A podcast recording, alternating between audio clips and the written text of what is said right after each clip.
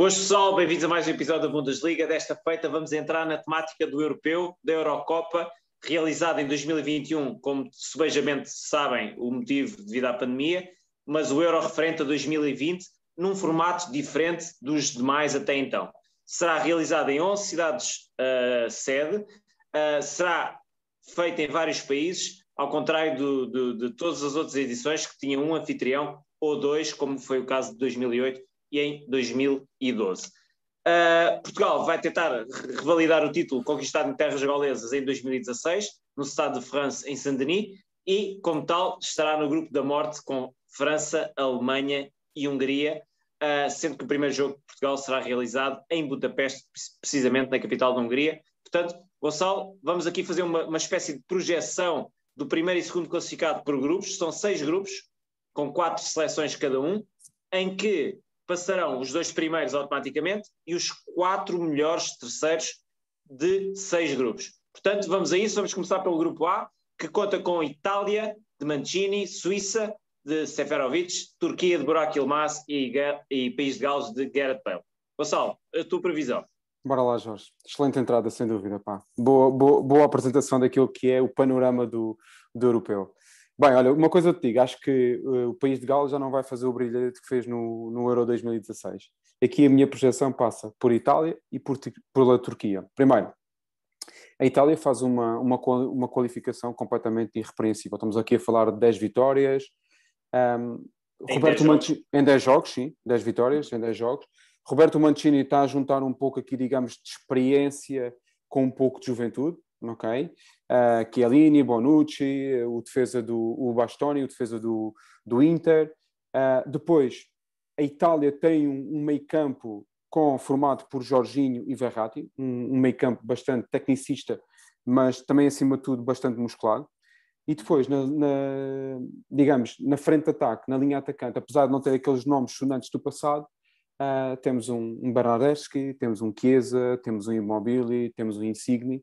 Por isso, a seleção italiana, a seleção transalpina, poderá ser uma boa surpresa deste europeu e é, de facto, uma seleção a tomar em linha de conta. Pode não ter os valores do passado, mas sem dúvida que tem uma seleção, sem dúvida, bastante interessante. Por outro lado, temos a Turquia, que eu também acho que poderá ser, um, ehm, neste caso, o segundo deste, deste grupo, e aqui impera, a Turquia esteve presente praticamente nas últimas edições do, do europeu, e impera aquilo que é a experiência. Uh, e nós estávamos a falar há pouco em off daquele, daquele jogador da, da frente atacante, tu sabes o nome, eu tenho um pouco de dificuldade em dizer o nome dele, pá, como é que ele se chama? aquele Mas, campeão pelo Lille, campeão Ora, está. pelo Lille. Avançado, segundo melhor marcador atrás da Akan Sukur, Akan Sukur, e melhor marcador, segundo melhor marcador da Turquia e exatamente como tu disseste, recentemente campeão francês uh, no Lille, companheiro de Jeff Fonte e de Renato Sanches. Por isso aqui a minha projeção, Jorge, Itália e Turquia. Muito bem, Gonçalo, já, já falaste praticamente tudo sobre a Itália e depois temos um treinador que é muito resultadista e, e assenta muito bem no perfil que é uh, a seleção italiana. A seleção italiana é essa que não esteve presente no último Mundial, a par com, país, com os Países Baixos, uh, que é absolutamente inacreditável. Estamos a falar do tetracampeão do mundo, Itália e é sempre poderosa Itália e é uma seleção a ter em conta neste europeu, embora não sendo a favorita, mas, como já falámos, teve uma qualificação irrepreensível, uh, sofreu apenas 4 golos, marcou mais de 30 golos na fase de qualificação. Uh, eu aposto claramente na Itália em primeiro lugar. Falta aí falar de Belotti, que é uma alternativa a Ciro Immobile na, na frente uhum. de ataque, que é um excelente atacante também do Turino. Uh, e depois, como tu, também vou, vou antever a Turquia a passar uh, este grupo. Curiosamente, à frente da Suíça, que é uma seleção sempre fiável nos últimos anos e sempre presente nas grandes competições dos últimos anos, e com um excelente plantel, diga-se, passagem, mas a Turquia fez uma, uma de qualificação a apenas dois pontos da, da seleção campeã do mundo, a França, uh, fez uma, uma qualificação com apenas uma derrota, uma qualificação principalmente na fase final uh, irrepreensível, e o início da, da qualificação para o Mundial, a Turquia tem estado impecável num grupo dificílimo, tem, tem estado soberba. Daí a minha análise uh, da Turquia como favorita face à Suíça e mais ainda face ao país de Gales, como tu bem disseste, não acredito que vá fazer o brilharete das meias finais, em que perdeu com Portugal por 2-0 uh, eh, do último europeu. Portanto, uhum. no terceiro lugar, eu vejo aqui uh, alguma naturalidade na Suíça face ao país de Gales. Gonçalo, Grupo B, que conta com o líder do ranking FIFA, Bélgica, a sempre difícil e enigmática Dinamarca, a Finlândia e a Rússia, que é sempre complicada. Qual é a tua análise para este grupo e qual é o teu prognóstico para os dois primeiros? Oh Jorge, aqui a minha análise e prognóstico deste, deste grupo passa por eh, Bélgica e passa pela Rússia. Aliás, praticamente tu já resumiste tudo com praticamente disseste que a Bélgica é o líder do ranking da UEFA. Se é o líder do ranking da UEFA é por alguma razão, não é? Estamos motivo, a falar que é por algum motivo, não é? Estamos a falar talvez da melhor geração de jogadores belga de sempre e de facto por mais incrível que seja, porque de facto tem grandes individualidades, jogam de facto como grande equipa. E aqui é desde guarda-redes Courtois, passando pela defesa com uh, o Vertogen, depois passando pelo, pelo meio campo com Tillman, só para, para, só para citar alguns nomes, depois a frente atacante com Lukaku, apoiada por, pelos irmãos Hazard, depois apoiado também pelo Kevin De Bruyne. O que dizer desta equipa que tem tantos valores individuais? Aliás, estávamos a falar também há pouco do Yannick Carrasco, do Atlético Madrid. Isto é, são nomes. Mertens, Mertens também. É incrível. Tem uma é, seleção. Tem, tem uma seleção absolutamente inacreditável, a Bélgica. Vá-se vá lá saber qual é o critério da FIFA para justificar a Bélgica como primeiro. Uh, há muitos meses esta parte, mas o que é certo é que é líder desse mesmo ranking, desse, desses mesmos critérios, que são iguais para todos. Portanto, a Bélgica é, uh, com esses critérios, justamente um líder incontestado desse ranking e tem uma seleção fortíssima, como bem falaste. Eu creio que é a melhor geração da seleção belga, uh, superior à do Campeonato do Mundo do México 86. Uhum. Tinha uma grande, grande geração. Eu creio que esta é superior e eu creio que é um dos principais candidatos ao título deste europeu. A par com outros que já iremos falar daqui para uhum. a frente, quando passarmos aos grupos onde estão inseridos, mas eu antevejo também a Bélgica e a Rússia a, a passarem a este grupo à frente da Dinamarca que é sempre uma incógnita e que eu antevejo na luta pelo terceiro lugar com a, com a Finlândia, bem mais capaz do que a Finlândia, dada a sua experiência nestes, nestes grandes palcos. Gonçalo, não sei se querias acrescentar alguma coisa em relação nada, a... pá, nada mais, estamos completamente alinhadíssimos. Pá. Estamos completamente alinhadíssimos. Poderá ser uma boa surpresa o, o avançado da Finlândia, um, ehm, que é o, aquele, eu não recordo o nome dele, é o Puig, acho eu, que é do Norwich. Poderá ser uma boa surpresa neste, neste Mundial. Poderá marcar alguns litos. Mas sim, exatamente como estás a dizer, a Bélgica e a Rússia são os principais candidatos a passar a, a esta fase de grupos. Muito bem, Gonçalo. Atenção à Rússia, que está, que está excelentemente bem orientada, tem feito bons resultados, uh, começou bem a qualificação para o, para, para o, Mundial. Atenção a esta seleção russa, embora estando longe de ser uma das favoritas, mas para passar a, a, à fase seguinte, eu creio que será um valor seguro.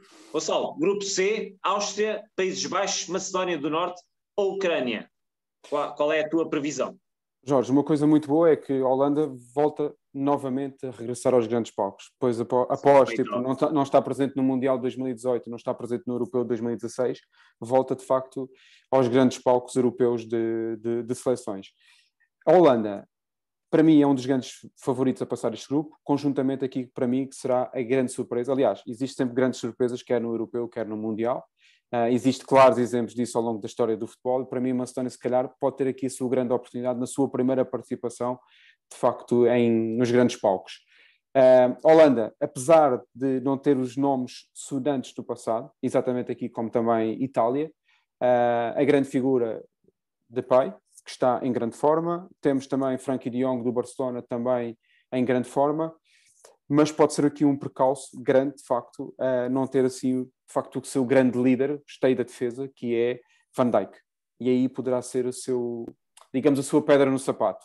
Mas, apesar disso, eu diria que a Holanda é uh, o principal favorito a passar em primeiro lugar neste grupo, aqui apoiado pela, pela Macedónia, com, quem diria, Pandev, 37, 38 anos, ainda para as curvas aí, e aqui ser o grande líder desta, desta equipa da Macedónia. E nós, aliás, estamos aqui a falar em off também há pouco disso, que era a vitória da, da Macedónia por 2-1 contra, contra a Alemanha, que eu já nem me recordava, e tu bem. Solo alemão. E, e, é solo alemão, e tu bem fizeste. Fizeste-me bem a recordar desse, desse pequeno pormenor. Por isso, eu diria que a Macedónia pode ter aqui uma palavra a dizer, e aqui no confronto direto com a seleção de, de Andrei Shevchenko da Ucrânia.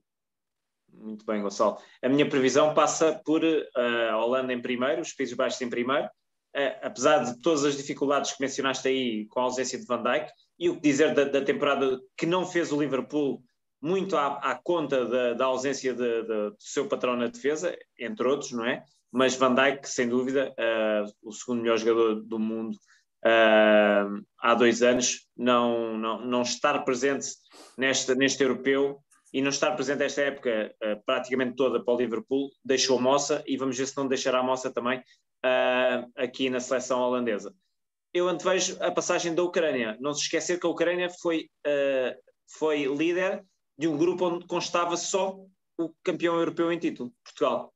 Sem derrotas. Portanto, estamos a falar de um, de um, de um grupo que continha Portugal e a Ucrânia, e a Ucrânia passou incólume com apenas dois empates, zero derrotas, e Portugal, campeão europeu em título, não conseguiu derrotar a Ucrânia de Andrei Shevchenko. Para mim, de caras, a Holanda, apesar da ausência de Van Dijk, uh, mas tem valores suficientes para passar este grupo. E depois a Ucrânia uh, eu compreendo o que dizes em relação à Macedónia do Norte. Na fase de qualificação para o, para o Mundial, falámos em off há pouco, que foi ganhar a Alemanha por 2-1, a Alemanha, no, em solo alemão. Uh, portanto, mas ainda assim, creio que será um grupo onde prevalecerá Holanda em primeiro, Países Baixos em primeiro e a Ucrânia em segundo, na luta pelo terceiro lugar. Aí sim acredito que a Macedónia do Norte se consiga impor a uma Áustria que é muito periclitante, que tem Alaba, tem outros valores seguros, mas que é muito desequilibrada no seu sistema tático. Gonçalo, grupo D, Croácia vice-campeão do mundo, República Checa de regresso aos grandes palcos, Inglaterra, muito, muito se espera desta Inglaterra, e a Escócia, Gonçalo. Jorge, diria que se apostasse aqui nos dois principais favoritos, eu diria quase 100%, aliás, nunca devemos apostar 100, 100, 100% de certezas, não é? mas dificilmente aqui não vai passar a Inglaterra ou, ou neste caso, a Croácia. Uh, Inglaterra, para mim, aliás, nós, nós falamos muitas vezes sobre isso, não é? Que praticamente a Inglaterra e a, e a Espanha passavam, quando passavam fase de grupos, chegava ali os quartos de final e faltava aquele passo. Espanha conseguiu dar esse passo e eu acho que Inglaterra salto, conseguiu esse, esse, passo, desculpa, conseguiu dar esse uhum. salto e eu acho sim, que sim. a Inglaterra está nessa fase, isto é, tem a melhor geração de sempre dos últimos anos.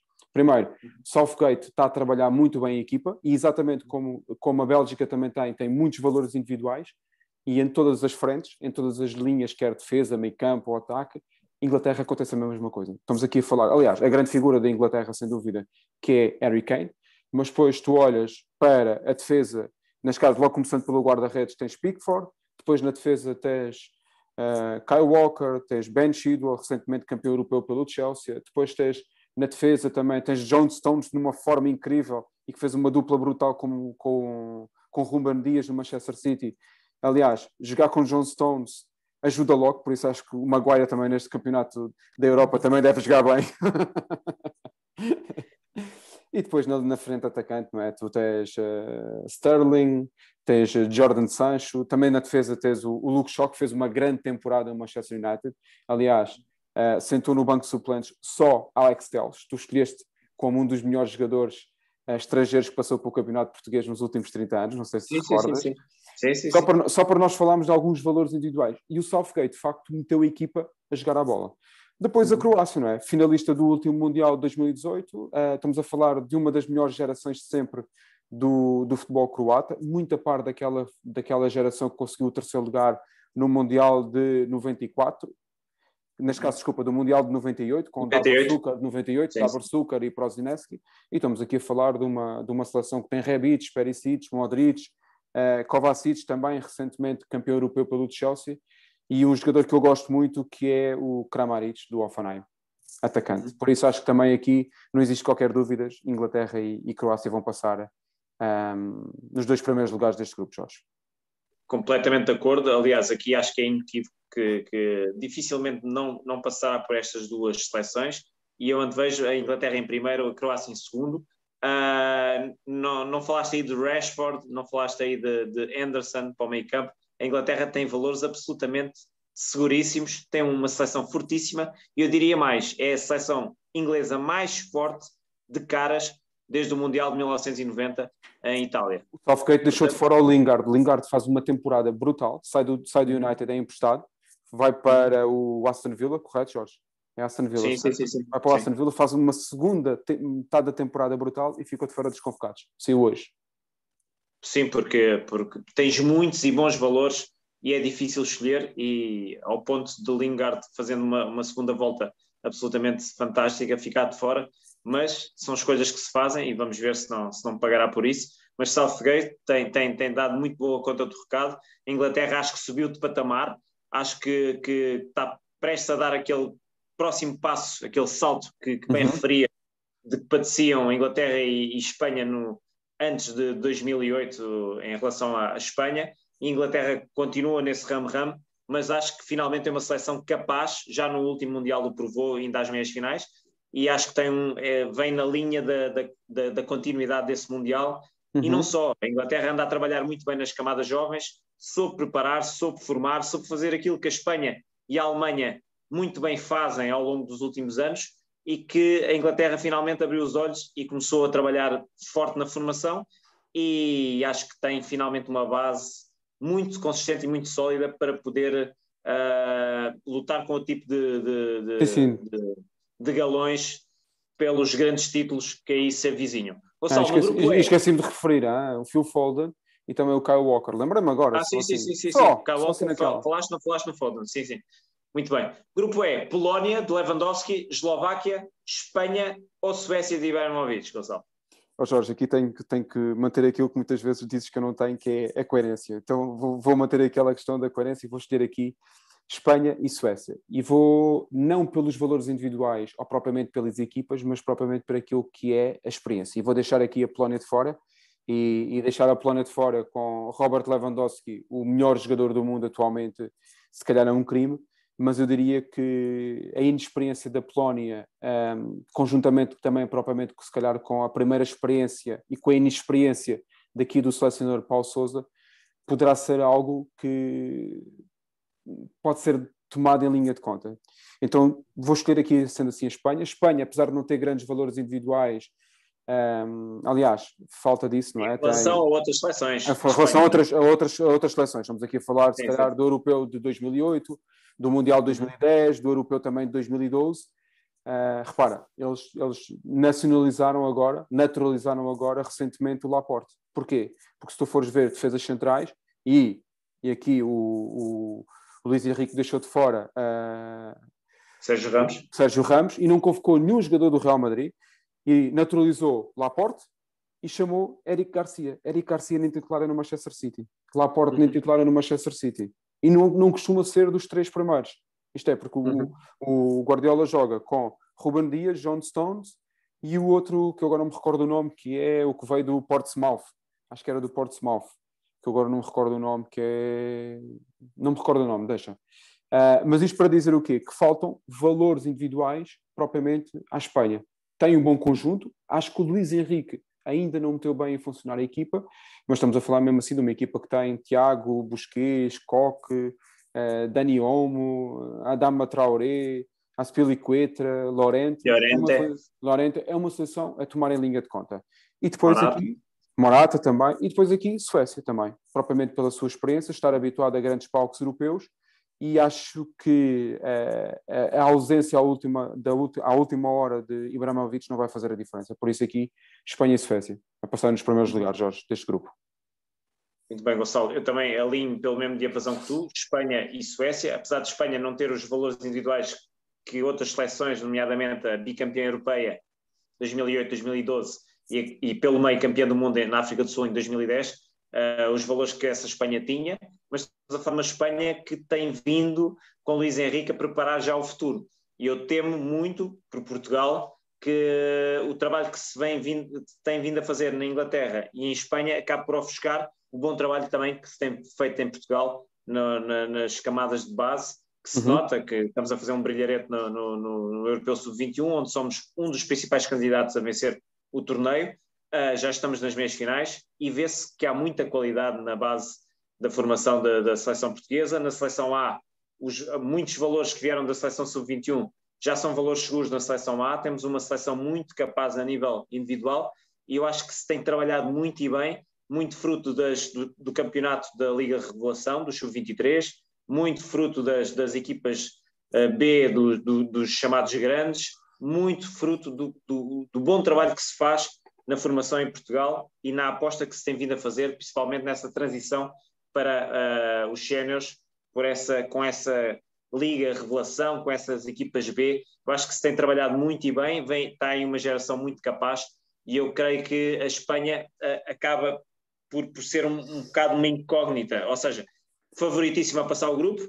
Creio que a Suécia é daqueles, aquela equipa boa, consistente, que, que não deslumbra, mas também não desilude, apesar de, de Ibrahimovic estar fora, mas, mas penso que é uma seleção que é mais capaz do que a seleção polaca, que vive muito de, de Lewandowski. Lewandowski, que acaba por, por se esconder um pouco por, por falta de qualidade atrás, uh, qualidade que não está habituada no Bayern de Munique, e, e creio que depois uh, faz um bocado de moça nos seus desempenhos pela seleção polaca, pese embora ter sido o líder incontestado do grupo G, à frente da Áustria, mas a Suécia, apesar de ter passado em segundo lugar, uh, atrás precisamente da Espanha, eu creio que passarão estes dois, e na luta pelo terceiro lugar, creio que passará pela Polónia, uh, claramente em vantagem em relação à Eslováquia.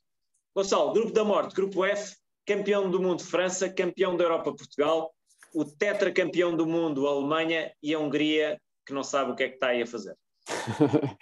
Jorge, aqui as minhas escolhas passam por França e passa por uh, Portugal. Acho que França é o principal candidato a ganhar o europeu. Tem uma geração uh, fenomenal em, todas as, em, todos, em todos os pontos. ok? Estamos a falar em todas as posições.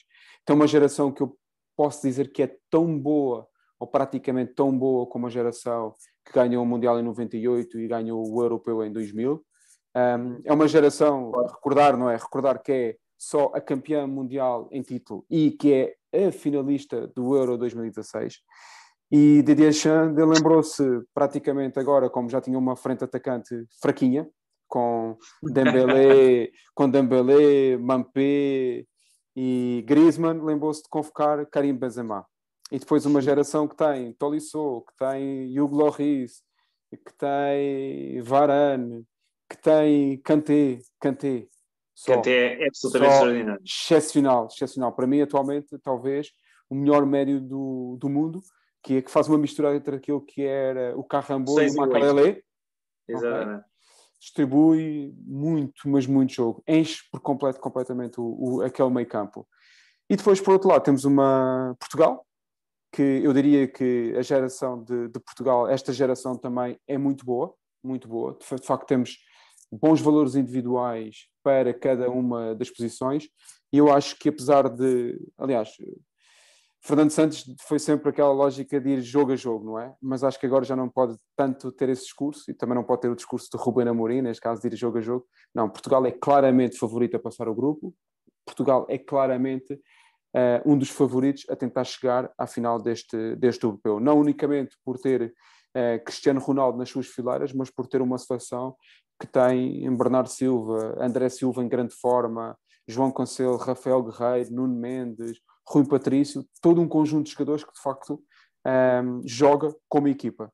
Para mim, desilusão vai ser a Alemanha. Acho que vai ser um dos terceiros melhores, mas não vai passar, porque acho que está a passar uma fase complicada. E, aliás, nós estávamos a falar isso em off há pouco também, com a questão de, propriamente da derrota que eles tiveram com a Macedónia por uh, duas bolas a uma em, em, casa. Em, em casa. Ok? E acho, esta, e acho, que estas, sim, sim, acho que estas mudanças entre Joaquim Ló e, e Hans Flick não, não, não, não trazem benesses à seleção alemã neste preciso momento. Muito bem, Gonçalo. Eu, eu prevejo também uma, uma passagem da França, que é a principal favorita a ganhar o torneio, na minha opinião. Já era a principal favorita a ganhar o europeu em casa em 2016. Foi à final, perdeu com Portugal, quando poucos uh, uh, anteviam essa, esse prognóstico. Uh, a França tem um, tem um coletivo fortíssimo, é forte em todos os setores, um, e agora, como bem disseste, ainda se lembrou de chamar Didier Deschamps a Karim Benzema, que está numa forma absolutamente excepcional, desde que saiu Cristiano Ronaldo tem assumido um papel de maior destaque no Real Madrid, uh, provando que é um excelente assistente para Cristiano Ronaldo, mas que também sabe fazer o papel principal uh, muito bem. E, e, isto pode, pode ser, pode, pode ter duas leituras. Ou pode jogar a favor desta já de si forte França com mais um valor acrescentado na, na frente de ataque fortíssimo, indiscutível, que poderá formar com Griezmann e Kylian Mbappé, uma frente de ataque absolutamente notável. Uh, dependendo também do sistema em que jogar Didier Deschamps, ainda pode incluir Dembélé, o desconcertante Dembélé por um lado, uhum. Griezmann no apoio a Benzema e Mbappé por outro, e temos aqui uma frente de ataque absolutamente medonha, mas também pode jogar contra, uh, contra a própria França, porque quer queiramos, quer não, Benzema não faz parte desta família, deste grupo, deste balneário há cinco anos, Uh, muitos poderão questionar o porquê dele vir ao lote de convocados e não vir uh, outros que provavelmente contribuíram mais para a, a qualificação. Um, e poderá ser um joker uh, positivo ou negativo, consoante um, o, o, o, desenrolar do, do ambiente no seio da seleção. Portanto, a ver, vamos, mas esquecendo esse, esse pormenor Karim Benzema, que poderá ser um por maior, a França é claramente o principal favorito a ganhar este europeu, como tal também o principal favorito a passar em primeiro lugar neste, no, neste grupo da morte. Portugal, sendo campeão europeu e título, e tendo uma seleção recheada de grandes valores, não se esquecer que André Silva foi o segundo melhor marcador à frente de Erling Haaland na Bundesliga, só atrás do, do botador Robert Lewandowski uh, com 28 gols, é absolutamente incrível. Fantástico, sim. Uh, e eu creio que a Alemanha.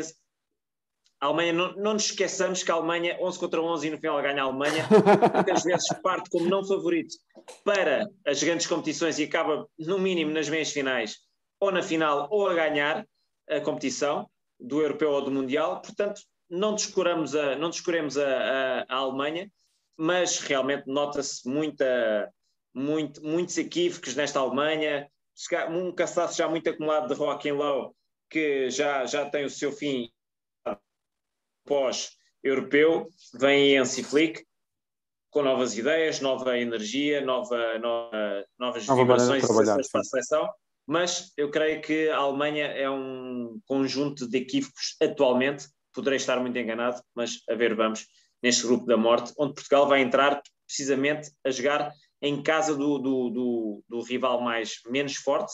Uh, isso poderá jogar contra Portugal no jogo teoricamente mais acessível. Irá jogar em, precisamente em Budapeste, na capital húngara, e vamos ver se, se, se não será contraproducente para Portugal começar logo em casa de, do, do rival menos forte. Pessoal, espero que tenham gostado oh, desta Jorge, rubrica. Espera aí, antes de, fechares, diz, diz. Antes, antes de fechares, uma coisa que é, há poucos recordes que faltam uh, Cristiano Ronaldo ter. Achas que este é o ano em que ele de facto pode ser o melhor marcador de um europeu? Eu creio que sim. No conjunto dos europeus já é o melhor marcador a par com. com Numa só edição. Peço desculpa. Eu, eu, vou reformular. Sim, sim, sim. Eu percebi, Numa só edição. Eu percebi. Eu percebi. Um, ele marcou em todos os europeus e todos os mundiais onde participou. Uh, já é o melhor marcador no conjunto dos, dos europeus, a par com Platini.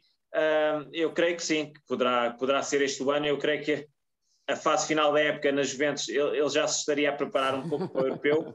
Portanto, eu, eu antevejo um Cristiano Ronaldo em modo animal, apesar dos seus 36 anos, eu antevejo aqui um grande europeu para Cristiano Ronaldo. Pessoal, espero que tenham gostado desta rubrica. Não se esqueçam de subscrever o nosso canal, meter um gosto nesta rubrica. Se gostaram, se não gostaram, metam um não gosto e compartilhar este conteúdo com os vossos amigos nas vossas redes sociais. Até lá, até à próxima rubrica. Um, vêm muitas e boas rubricas sobre o europeu.